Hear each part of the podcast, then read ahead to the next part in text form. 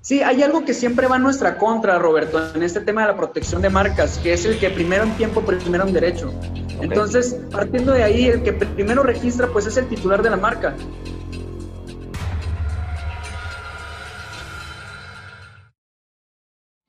Hola y bienvenidos a un episodio más de GBC TV el espacio creado por y para emprendedores que buscamos generar soluciones ágiles y prácticas para nuestros proyectos. Yo soy Roberto Ojeda y en esta ocasión tuvimos el gusto de platicar con el licenciado Daniel Ramírez de la firma legal Novatec, quienes se especializan en el registro de marcas, patentes y derechos de autor, y quien nos comparte excelentes tips para entender más acerca de esta interesante materia. Hola Daniel, ¿cómo estás? Muchas gracias por, la, por aceptar la invitación. Hola, ¿qué tal Roberto? ¿Cómo estás? Muy bien, también gracias a Dios, aquí andamos. Bien, gracias. Este, pues aquí lo que queremos hacer es aprovechar tu experiencia para que nos ayudes a aclarar ciertos puntos, ciertas dudas que tienen los, los amigos este, empresarios, emprendedores, autores respecto de todo este tema que es la propiedad intelectual, la propiedad industrial.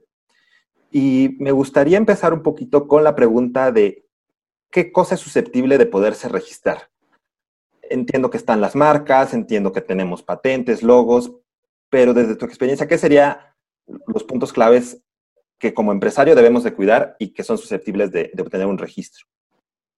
Sí, eh, bueno, te agradezco nuevamente, Roberto, la invitación. Eh, eh, en, ese sentido, yo creo que es ubicar el, el grado de registro o, el, o, el, grado de nivel de protección. En ese sentido, tendríamos que literalmente eh, ubicar qué es lo que se busca proteger para darle cierto nivel de protección. Hay diferentes grados, lo que es una marca, lo que es una patente, lo que es derechos de autor, modelos de utilidad, diseños industriales, avisos comerciales. Si te das cuenta, cada uno de ellos define diferentes circunstancias o diferentes eh, conceptos que quieres proteger de tu empresa. Pero a final de cuentas, eh, tú le vas dando o vamos ubicando más bien en el sentido de la protección para poder ubicar y al final de cuentas lo que siempre queremos es obtener un registro, tener alguna protección, algo que nos respalde. Y en ese sentido, hay diferentes grados o diferentes formas de protección, entonces yo creo que lo principal o, lo más ideal es primero ubicar eh, qué es lo que quieres proteger y darle cierto eh, valor de protección, porque sí, en ese sentido eh, tiene más peso tal vez una patente que una marca, tiene más peso una marca que derechos de autor pero al final de cuentas todos son registros y todos te brindan cierto grado de protección. Ahí va la parte crucial, es cierto grado de protección. Entonces, eh, eh, eso, es lo importante, ¿no? Darle ese justo valor o justo lugar a cada invención, innovación o creación de la mente que pues está plasmada, obviamente, ¿no? Perfecto, me, me queda claro. Y ahora, en el tema de cuando tú eh, lanzas tu empresa o tu producto, y le, asocias una marca, ¿no? Eh, siempre creamos nuestros proyectos y, le pones algún dibujo, algún diseño que te guste. Y yo creo que pocas veces nos ponemos a pensar, oye, eh, necesito registrarlo antes de lanzarlo, eh, o, es un tema más allá de, logo que se vea bonito, que te transmita algo. Y ya después nos vamos dando cuenta, tres, cuatro, cinco meses o años después, chin, este logo está registrado por otra empresa y no lo puedo usar, ¿no? Ahí, no sé, Que, nos des como tu feeling de en qué, en, qué, en qué punto es un buen momento para analizar la situación y decir, ¿sabes qué? Antes de que lancemos una campaña o antes de que hagamos esto, revisemos que, que no estemos incumpliendo algo. Sí, ahí hay dos cuestiones, eh, Roberto. Curiosamente, tú puedes meter el lado mercadológico y decir, oye, bueno, pues mi marca tiene un respaldo eh, de un estudio de mercado, vemos lo que a la gente le gusta, queremos implementar el neuromarketing tal vez, alguna modificación al diseño, y desde ahí partir y luego registrarlo. Pero sucede mucho, y sobre todo aquí en México, que somos muy, eh, ¿cómo poder decirlo? Eh, muy celosos de lo que nosotros queremos o de lo que nosotros inventamos. Y es bueno, porque al final de cuentas son ideas, son innovaciones, son conceptos que cada quien como persona tiene. Entonces, ¿en qué punto o, en qué momento podemos protegerlo? Yo creo que desde el principio, ya sea acercándote con una empresa que te ayude a diseñarlo, o tú desde la mañana que te levantas y que creaste una imagen para tu empresa y que te, te dio buena espina, desde ahí. Porque al final de cuentas nosotros tenemos como eslogan es el darle valor a lo que te pertenece. Porque en todo caso, si tú creas algo, le das difusión y como tú dices, al paso de los años te das cuenta que alguien más lo tiene protegido, pues estás perdiendo el valor, no es tuyo. Entonces yo creo que es muy importante desde el punto que tú lo crees, ya sea con una asesoría o tú propiamente en la mañana levantarte y decir, este va a ser una imagen de mi empresa, desde ese punto también lo puedes proteger. Yo creo que siempre es bueno y uno nunca sabe. Tal vez lo que tú creaste le interesa a alguien más y es oportunidad de negocio para ti para podérsela vender, para podérsela rentar, en fin, siempre hay oportunidad. Claro, y también evitar el tema de piratería, ¿no? Que, que a lo mejor no es que, no es que tú llegaste después, ¿no? Sino que alguien vio y, le gustó el diseño y no está libre, no está registrado y te lo gana, ¿no? Sí, hay algo que siempre va en nuestra contra, Roberto, en este tema de la protección de marcas, que es el que primero en tiempo, primero en derecho. Entonces, partiendo de ahí, el que primero registra, pues es el titular de la marca. De ahí viene nuestra intención de siempre invitar a, oye, por lo menos visualiza un panorama de cuál es la, situación en México en cuanto a protección de marcas ante el INPI. Eh, creo que sí es muy bueno darse un panorama previo y de ahí partir hacia una protección, ¿no? Perfecto. Ahora, eh, si nos pudieras este, ejemplificar, e, es complejo el tema de registrar la marca, me va a llevar muchos años, es muy caro, este, es un proceso muy engorroso, porque luego creo que ese es un tema también que nos pasa, ¿no? Te imaginas que el trámite es complicadísimo, que te va a salir en un dineral y, y, simplemente por eso le das la vuelta y prefiero no hacerlo, ¿no? Entonces, si realmente nos pudieras transmitir cuál es el, el, real camino. Sí, yo creo que yo soy de la idea, Roberto, de que todo tiene su, su porqué y su fundamento y su estudio. A pesar de que pueda ser sencillo de comprenderse, que el tema de marcas es sencillo de comprenderse, o sea, te lo, te lo digo. O sea, es un tema que tú puedes, desde tu casa, estudias la ley de propiedad industrial, ciertos artículos, eh, este, tomas algunas prácticas ahí llenando solicitudes en línea, porque eso es lo bueno que tiene el INPI, que es todo es en línea. Entonces, eh, de ahí se deriva que sí puede llegar hasta cierto punto a ser sencillo. Sí, lo complicado aquí es determinar que tu marca sea viable o no viable. Ahí es donde está la experiencia que nosotros como consultoría brindamos.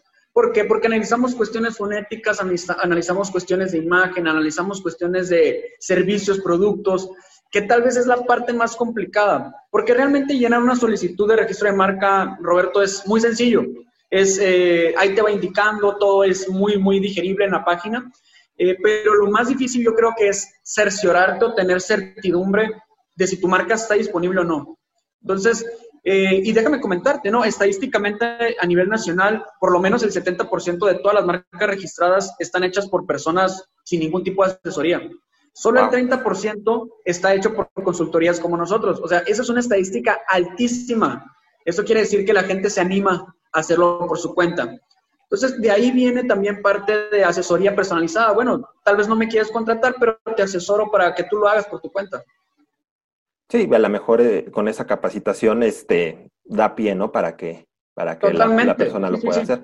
Otra, otra duda que, que ahorita tenemos es, tú registras la marca, pero no quiere decir que siempre vas a tener la titularidad, ¿no? Hay, ciertos plazos y hay ciertos este, periodos que hay que cuidar. ¿Nos puedes compartir los plazos?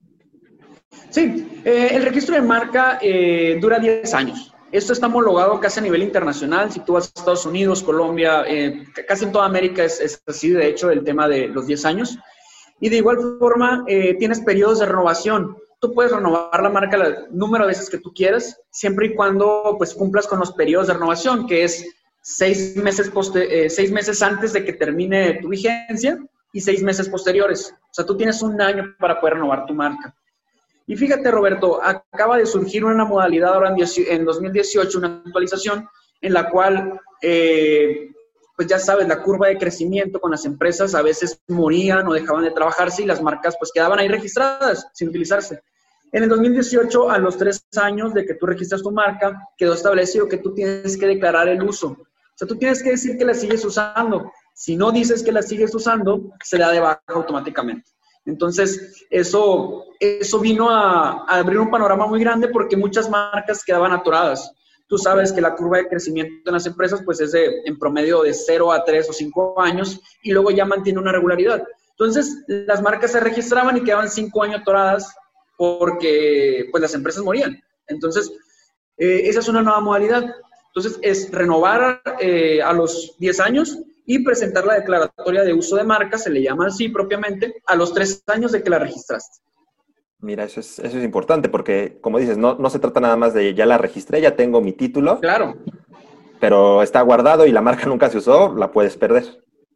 No, sí, eh, eh, exactamente. Eso hacían muchas personas antes. Registrar marcas, quedaban ahí y no las usaban. Entonces ahora ya está esta nueva modalidad, esta actualización, eh, en la cual pues ah, tienes que declarar el uso a los tres años de, registrar la marca. Perfecto, muy, muy, muy, muy buen tip. Otra duda, y sobre todo para los amigos este, empresarios, emprendedores que están buscando posicionar también sus productos fuera de México, que a lo mejor con el e-commerce, con todo esto del mercado global, van expandiéndose, ¿no? Tengo entendido, y, ahí si nos ayudas a, profundizar un poquito, es que tú tengas el título de propiedad en México, no va a ser que si llegas a Costa Rica, Ecuador, Argentina, España, con ese mismo título lo puedas usar, ¿cierto? Sí, mira, aquí es un tema, eh, pues hasta cierto punto complicado, porque inclusive cuando tú registras tu marca, te pide, hay una de las secciones de las que te pregunta es eh, que si la marca eh, la has presentado en alguna otra parte o tienes algún otro registro.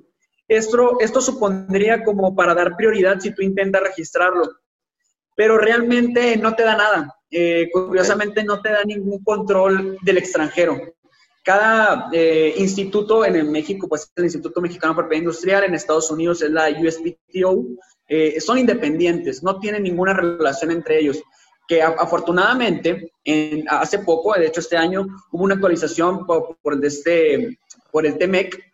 Entonces, eh, en ese TEMEC eh, hubo también temas de propiedad industrial, en el cual iban a abrir una posibilidad, o, más que una posibilidad, es más facilidades para lograr registros de marca y patentes en el extranjero. Esto abriendo la posibilidad de que México entre a Estados Unidos en temas de propiedad industrial. Entonces, yo creo que eh, no te da ahora en este punto ninguna certeza del extranjero que tú tengas la marca registrada aquí, pero se está abriendo poco a poco facilidades para que tú lo consigas. Curiosamente, pues en Estados Unidos tú necesitas de un abogado americano con cédula eh, profesional americana, que sea abogado americano. Entonces, son requisitos muy particulares para poder registrar marcas en Estados Unidos. Entonces, eh, sí, eh, desgraciadamente sí, no, no te da ninguna eh, seguridad de registrar en el extranjero que tú la tengas aquí en México. Sí, ahí lo que voy es que quizás si tienes este modelo de negocio, estás pensando llegar a, otro país, ahí sí conviene buscar bien la asesoría para inclusive sacar el título de propiedad allá, con, con alguna firma, con algún corresponsal, este, y garantizarte que tengas el, el título, ¿no? Claro, y sobre todo te, comento, o sea, nosotros somos una mano de obra mucho más barata que la americana, o sea, eh, nosotros tenemos relaciones con, con, personas, con abogados en Estados Unidos, los cuales nos brindan un precio especial y competimos de una manera muy fuerte con los servicios de Estados Unidos eh, de abogados de allá. Entonces yo creo que sí, eh, el que los empresarios se acerquen a, asesoría mexicana para registrar en el extranjero es lo mejor en vez de ir a Estados Unidos y que te asesoren allá. Entonces, e, ese es mi consejo, que realmente se acerquen a empresas mexicanas para poder hacer registros en el extranjero. Claro.